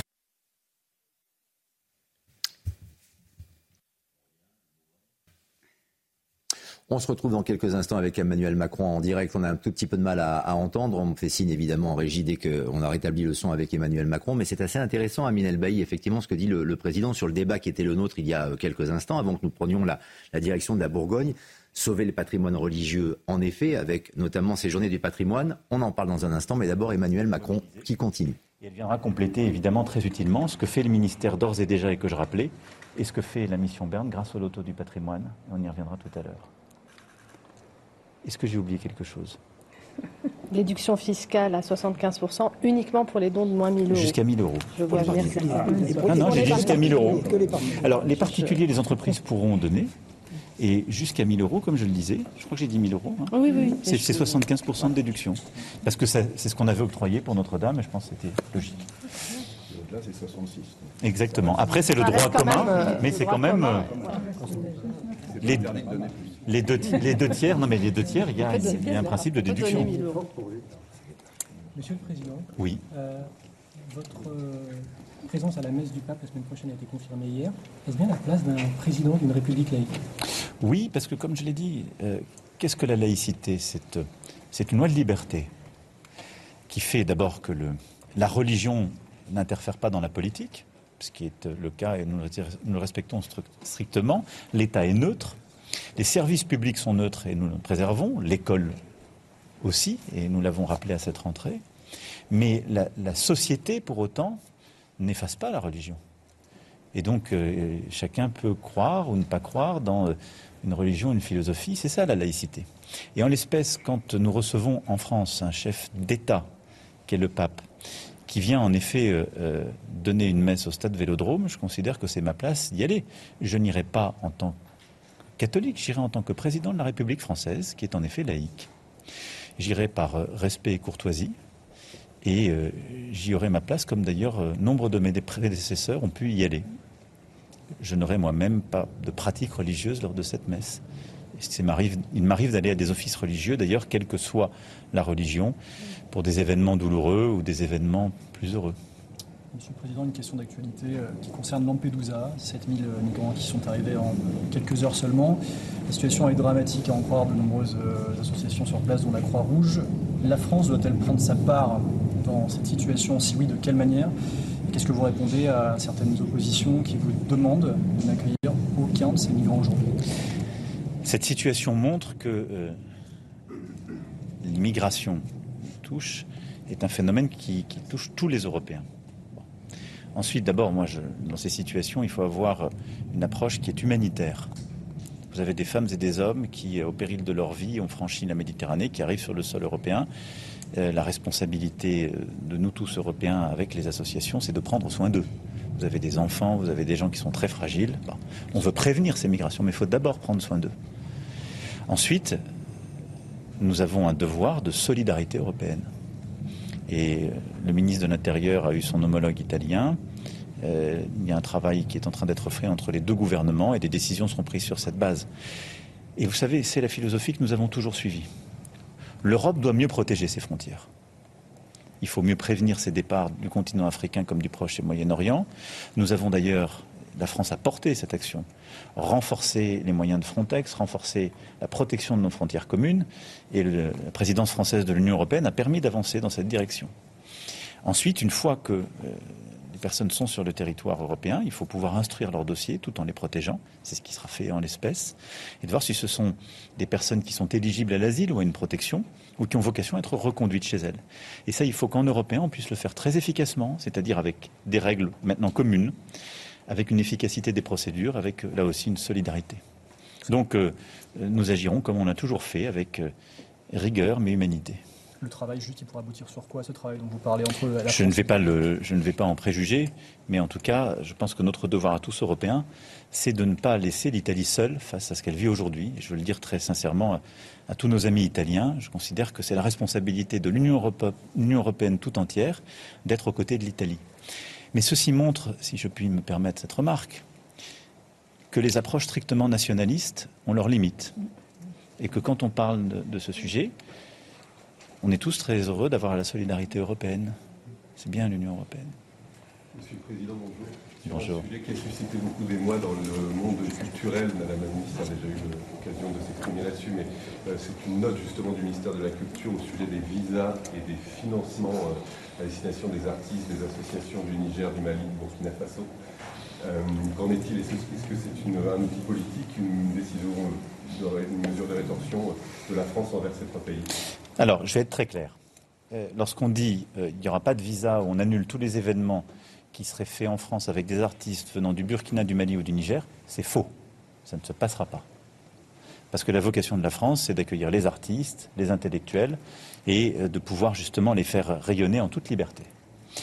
Il se trouve d'ailleurs que dans quelques semaines, nous aurons l'occasion d'accueillir un festival sur lequel je m'étais engagé, que nous avons créé, qui s'appelle Industrie culturelle et créative Africa, et euh, que nous avons préparé. Je vous rappelle que la France aussi, est, on est un des rares pays au monde à avoir fait ça. On a créé cette euh, saison Africa 2020 qui a permis de faire rayonner à la fois les artistes, mais aussi les innovateurs, etc. du monde, du continent africain. Donc, c'est notre vocation. On continuera d'accueillir, évidemment. La deuxième chose, c'est que oui, nous avons stoppé les actions au Sahel, mais pas chez nous. C'est bien le distinguo que je veux faire et c'est la confusion qu'il y a eu. Parce qu'au Sahel, au Burkina, au Mali, au Niger, vous avez des putschistes qui aujourd'hui nous attaquent, attaquent la culture chez eux et ne nous permettent plus de le faire. Et je vais être très clair avec vous. Au Mali, les putschistes, depuis 2020, ont interdit tout financement d'organisations françaises par la France. C'est la décision des Maliens. Au Burkina Faso, les putschistes ont organisé des révoltes, ils les ont organisées pour aller brûler nos instituts culturels. Et donc c'est un devoir de sécurité de réduire notre présence et de même stopper nos coopérations, parce qu'ils nous utilisent de manière totalement inappropriée, puisque la France était là pour lutter contre le terrorisme et protéger le peuple burkinabé. Donc ils se sont attaqués aux emprises culturelles, aux artistes, ils ont brûlé des bibliothèques. Quant au Niger, au moment où je vous parle, nous avons un ambassadeur et des membres diplomatiques qui sont pris en otage littéralement à l'ambassade de France et on empêche de livrer la nourriture. Ils mangent avec des rations militaires. Et ils restent là parce que simplement la France, soutenant la démocratie et considérant qu'il n'y a pas de double standard, standard à avoir pour l'Afrique, considère que le président Bazoum, retenu en otage chez lui, est le président légitimement élu. Comment voulez-vous que nous délivrions des visas ou faisions de la coopération culturelle quand vous n'avez plus la possibilité même pour un ambassadeur de sortir, qu'il est persona non grata et qu'on refuse qu'il puisse s'alimenter? Et donc il ne faut pas retourner la charge. La faute, c'est celle des putschistes. Aujourd'hui, vous avez au Mali, au Niger ou Burkina des ennemis de leur peuple, des ennemis de la liberté d'expression, des ennemis de la culture. C'est un fait. Nous, nous continuerons d'être des amis et des promoteurs de celle-ci, et c'est pourquoi nous continuerons d'accueillir les artistes de tout le continent africain, comme les intellectuels et les chercheurs. Est-ce que ça vaut pour nos militaires au Niger? Est-ce qu'il faut les rapatrier par sécurité? Je ferai de toute façon ce que, je, ce que nous conviendrons avec le président Bazoum, parce que c'est lui l'autorité légitime et je lui parle chaque jour. Merci préciser votre pensée pardon, sur, sur, les visas, parce que vous dites d'un côté, en effet, il ne faut pas stopper cette coopération culturelle, de l'autre, vous dites, dans cette situation, on ne peut pas délivrer des visas. Donc ça veut dire quand même que cette euh, bah, coopération, beaucoup, pour l'instant... Non, d'abord, beaucoup des, des, coopérations qui sont lancées, vous avez des artistes qui ont leur visa. Premier point. Donc on ne va pas stopper, c'est pour ça que je tiens vraiment à préciser ça. Après, quelqu'un qui voudrait dans 15 jours aller à l'ambassade de France au Niger pour demander un visa, c'est pas qu'on l'interdit, c'est juste qu'on ne peut pas la lui donner à cause des putschistes et pour des raisons de sécurité. Voilà, pour être très pratique. Mais ce n'est pas une, entre guillemets, une doctrine. Merci beaucoup. Merci infiniment. Merci beaucoup. Et euh, surtout profiter de ce lieu superbe. Merci, merci beaucoup. Emmanuel Macron, donc euh, en direct euh, avec euh, une prise de parole qui s'est transformée en conférence de presse sur beaucoup de sujets d'actualité, euh, Lampedusa, l'immigration, bien sûr, on en parle dans quelques instants avec nos invités. Je reviens juste un tout petit peu euh, chronologiquement aux propos du, président et au débat qui était le nôtre euh, tout à l'heure, Amin El sur la laïcité, il a répondu, que ce soit pour la messe ou pour la sauvegarde du patrimoine à travers les églises. Et ce qu'on retient peut-être la phrase la plus importante sur cette thématique de la part d'Emmanuel Macron, c'est que sauver le patrimoine religieux est essentiel en France, que l'on croit ou que l'on ne croit pas. Et oui. ça, c'est tout le, tout le symbole de la laïcité. Je fait. crois que ça fait partie d'abord d'une partie de nous-mêmes, de notre histoire. Euh, la France, aujourd'hui, a pendant trop longtemps, je crois, renoncé à 2000 ans, 2000 ans d'histoire chrétienne, à son héritage, à son patrimoine, à ses églises, euh, à, à l'état aujourd'hui de certains cimetières, et on le voit. Je crois qu'aujourd'hui, euh, nos responsables politiques ont un devoir de transmission un devoir de transmission à la jeunesse de France et aux générations futures qui doivent pouvoir connaître le chant apaisant, euh, ces chants grégoriens, l'architecture aussi euh, gothique euh, d'un certain nombre d'églises et de bâtiments. Je crois qu'il faudrait même peut-être aller peut-être plus loin sur ce sujet. Mmh. C'est inscrire dans la Constitution l'héritage culturel, culturel, chrétien de la France, qui ne contrevient pas d'ailleurs au principe de laïcité. Il faut évidemment respecter l'espace laïque, l'espace républicain. Mais je crois que la France, la société française, a progressivement euh, abandonné une partie de ce qu'elle est, de sa civilisation, du sacré aussi. Et sur ce point, je crois que l'identité nationale, l'identité de la France se nourrit de toutes les croyances, de ceux qui croient bien sûr, mais aussi de ceux qui ne croient pas. Et nos compatriotes musulmans, qui eux n'ont pas délaissé le sacré, qui eux d'ailleurs contribuent à la rénovation de euh, leur patrimoine, de leur mosquée, qui euh, continuent d'aller tous les vendredis à, à, la prière à la mosquée, peuvent aider la France à renouer avec le sacré, peuvent même aider la société française à renouer avec la chrétienté. Je crois que le nouveau projet d'assimilation, d'assimilation, pardonnez-moi, que nos responsables politiques entendent porter peut peut-être demain se reconstruire sur ces bases-là, qui sont les bases du dialogue, de la construction et de la lutte contre toute forme d'extrémisme dans la société française. Nous réconcilier par la culture, c'est d'ailleurs le sens euh, de mon propos, le sens de mon idée que j'ai pu développer dans un livre publié euh, il y a un an, intitulé Je ne me tairai pas, chez Robert Laffont. Merci pour ces précisions. On vous retrouve dans quelques instants pour continuer à échanger sur les déclarations d'Emmanuel Macron. Alors, en effet, sur la laïcité, sur euh, sa participation à, la messe, qui n'est pas un acte religieux, il l'a bien précisé, euh, le pape étant un chef d'État, il y va en tant que chef de, l'État, il n'y aura pas de volonté, en tout cas, de prosélytisme religieux, quel qu'il soit, et aussi bien dans la sauvegarde du patrimoine avec ces journées du patrimoine qui commencent demain. Il s'est exprimé également sur Lampedusa. On y revient juste après une courte pause.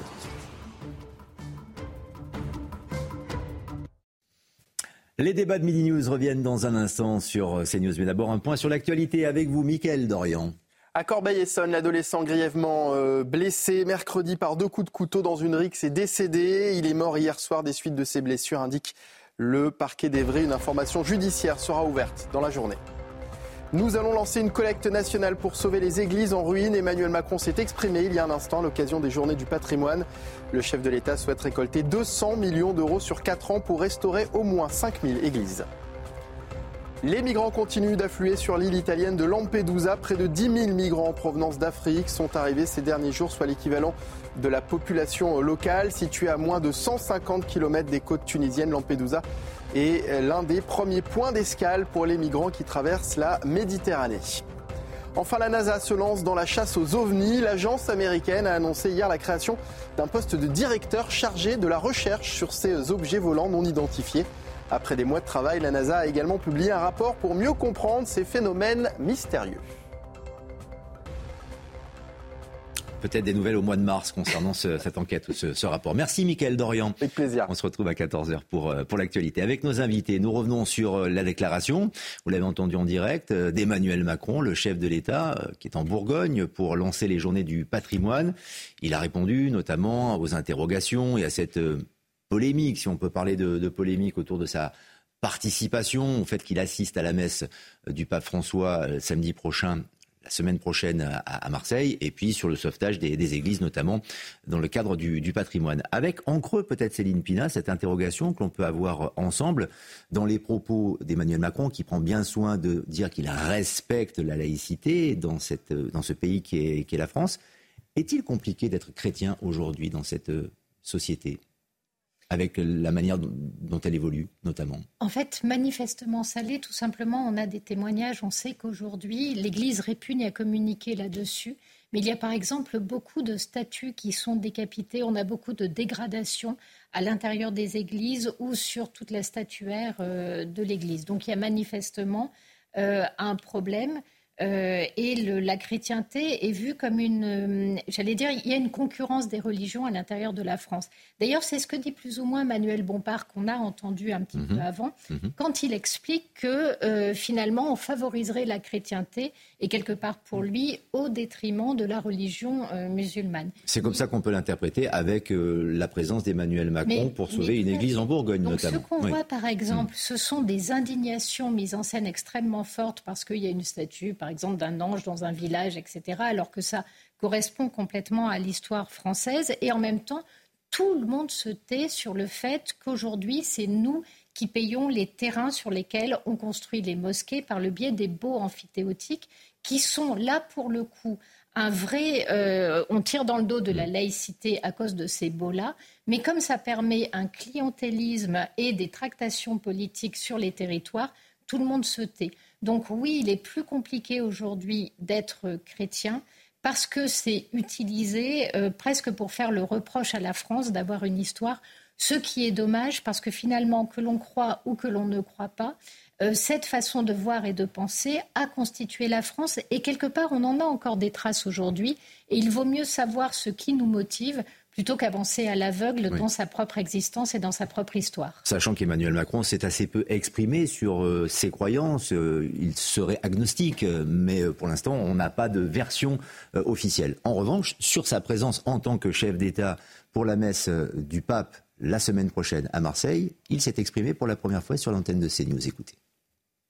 Quand nous recevons en France un chef d'État, qui est le pape, qui vient en effet euh, donner une messe au stade Vélodrome, je considère que c'est ma place d'y aller. Je n'irai pas en tant que catholique, j'irai en tant que président de la République française, qui est en effet laïque. J'irai par euh, respect et courtoisie, et euh, j'y aurai ma place, comme d'ailleurs nombre de mes prédécesseurs ont pu y aller. Je n'aurai moi-même pas de pratique religieuse lors de cette messe. Il m'arrive d'aller à des offices religieux, d'ailleurs, quelle que soit la religion, pour des événements douloureux ou des événements plus heureux. Donc plus de débat, Lauriane Rossi, sur sa présence. L'État est neutre, il est chef d'État, il ne va pas participer à l'office religieux, plus de polémique. Oui, plus de mauvaises et fausses polémiques. Hein. Je crois que ça a toujours été clair. le président de la République se rend euh, à cette célébration, à cette messe, en tant que chef d'État, je l'ai dit tout à l'heure, non pas pour communier ou euh, observer une pratique religieuse, mais bien pour représenter euh, la République française euh, et marquer évidemment un geste de, il l'a dit avec ses mots, de, respect, de courtoisie vis-à-vis du pape qui est aussi un chef d'État. Et la venue d'un pape en France est toujours un événement exceptionnel. Une messe au stade Vélodrome, c'est aussi voilà un événement important que l'on croit ou pas. Je crois que voilà c'est important que le président de la République y soit. Pour des raisons aussi diplomatiques. oui. En fait, c'est l'absence de communion qui font que ça n'est pas un acte prosélyte, puisqu'il ne montre pas l'adhésion à une religion. Il fait la distinction entre le personnage public et le personnage qui pourrait être croyant. Et là, c'est pas le cas. Si je peux me permettre, on avait eu de nouveau cette, euh, enfin, on avait eu par le passé cette polémique euh, sur les obsèques euh, de Johnny Hallyday, mhm. où on reprochait à Emmanuel Macron d'être venu à l'église de la Madeleine pour assister aux obsèques de Johnny Hallyday. Enfin, voilà, euh, le président de la République assiste régulièrement euh, à des célébrations, bien sûr. que ce soit dans des synagogues, que ce soit pour la rupture du jeûne du Ramadan, euh, ou bien euh, à des offices chrétiens, non pas pour encore une fois euh, communier ou participer à la pratique religieuse, mais pour contribuer au dialogue avec les cultes. La laïcité, c'est effectivement la neutralité de la République et des services publics, mais ça n'est pas l'indifférence vis-à-vis des cultes. Il y a un dialogue tout à fait sain et serein avec l'ensemble des religions de ce pays. Je juste le rappeler, c'est pas la neutralité, la laïcité. Parce que l'État n'est pas neutre. L'État, il impose quelque chose.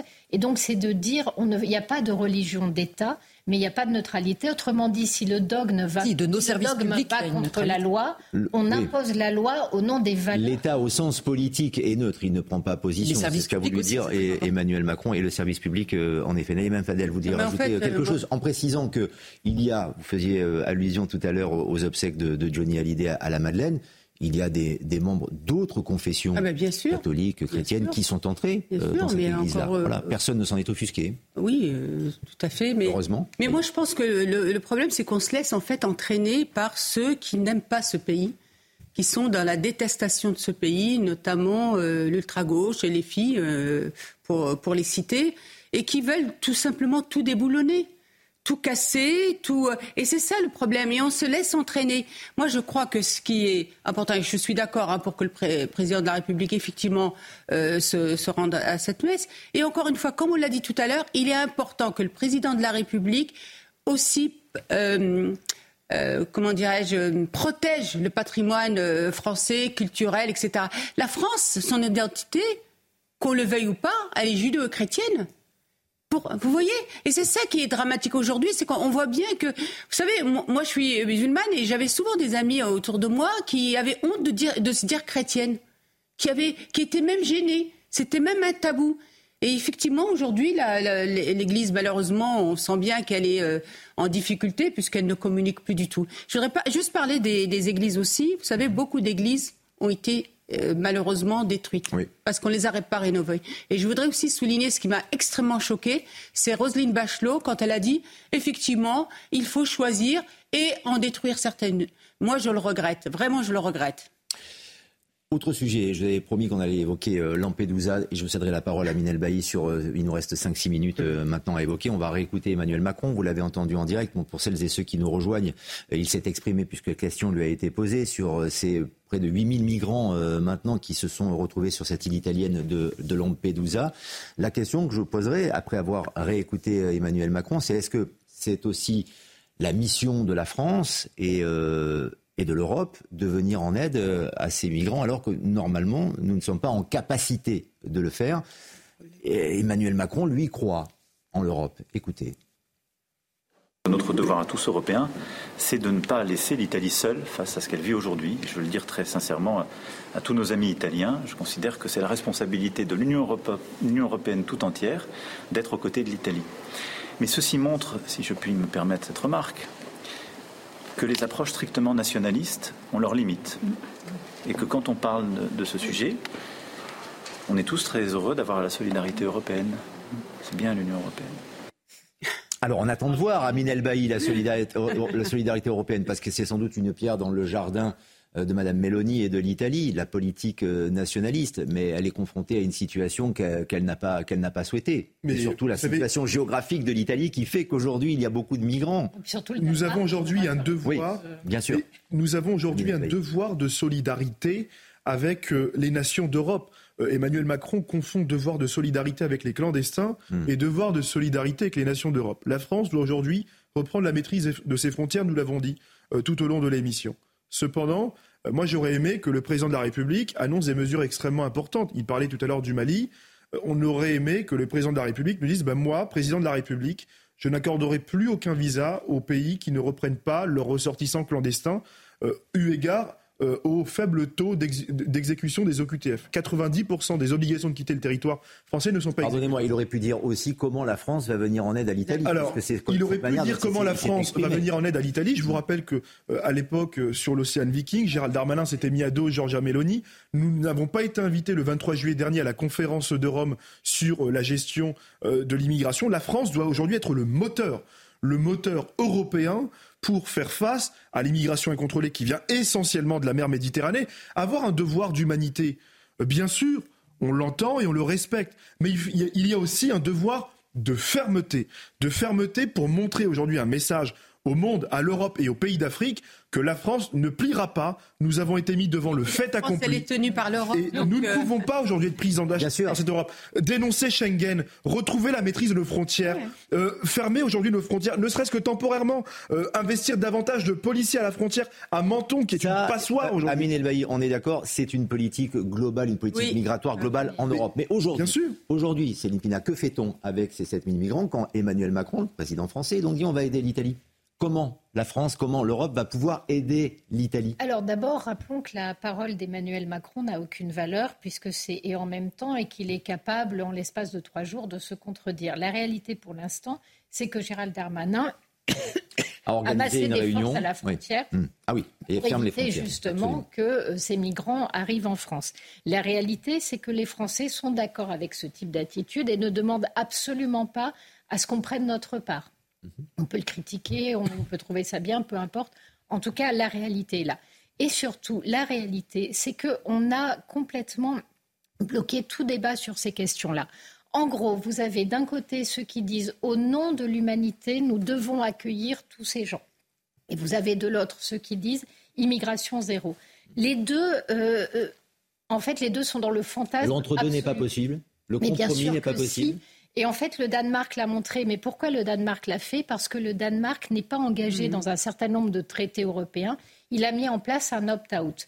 L'autre manière de faire, c'est de faire comme la Pologne. C'est à un moment donné de mettre les gens devant le fait accompli. La Pologne, quand la Biélorussie a voulu lui envoyer des milliers et des milliers de réfugiés, elle a fermé ses frontières, elle a construit un mur, elle se donnait les moyens d'agir. Aujourd'hui, la question, c'est de dire quelle immigration voulons-nous?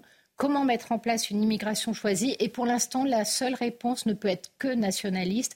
Simplement, il faut avoir le courage de s'affirmer. Et aujourd'hui, c'est pas avec Macron et c'est pas avec le mm. personnel politique qu'on a que quoi que ce soit et, Et on n'a toujours pas de réponse ou d'éléments de réponse à la situation d'urgence, la situation humanitaire qui est dont, en fait, il faut arrêter nous, sommes, sommes témoins. Il faut arrêter de respecter le droit européen. Non, il faut dénoncer. La seule solution. Euh, il faut, dénoncer absolument les, traités parce qu'on est tenu par, euh, par ces traités. Il faut aussi euh, bah, clairement euh, dire aux gens, et je crois que c'est les États-Unis qui, euh, si les demandes ne sont pas faites en dehors euh, des États-Unis, les, personnes ne seront jamais régularisées. Donc ça, ça tout de suite, c'est dissuasif à partir de ce moment-là. Et puis moi, je voudrais rappeler aussi quelque chose. Auparavant, quand les gens immigraient en, en France, notamment quand l'immigration de travail, il y avait le bureau de travail dans les pays d'origine et les personnes faisaient la, la, la, démarche pour pouvoir venir en France. Donc, puisqu'on a besoin de main d'œuvre, ça peut être aussi l'occasion de remettre euh, en place ces, bureaux. Et puis, je voudrais aussi euh, soulever autre chose, c'est les MNR, les mineurs non accompagnés. Aujourd'hui, on n'arrête pas d'accueillir des mineurs accompagnés, toujours suivant ces conventions des droits de l'enfant, alors que certains pays, par exemple, veulent récupérer leurs mineurs. On leur dit non, parce qu'on a signé les, conventions de droits d'un enfant. On marche sur la tête. Alors qu'aujourd'hui, il suffirait de reconduire ces, jeunes adolescents, quand ils sont ados ou, majeurs, puisqu'on sait que la, majorité euh, sont euh, des majeurs, les conduire au niveau de leur ambassadeur. Leur Merci. ambassade, pardon. Merci pour ces précisions. Merci à Anna Naïma Fadel, Céline Pina, Amine Elbaï et Lauriane Rossi de nous avoir accompagnés pour cette émission qui s'achève, mais l'actualité continue avec ces thématiques, bien sûr, autour des déclarations d'Emmanuel Macron, que ce soit Lampedusa ou bien encore la, laïcité. On se retrouve euh, dans quelques instants avec Nelly Denac et 180 minutes info. Ne loupez pas ce rendez-vous, comme chaque jour, bien sûr. Bon après-midi sur CNews.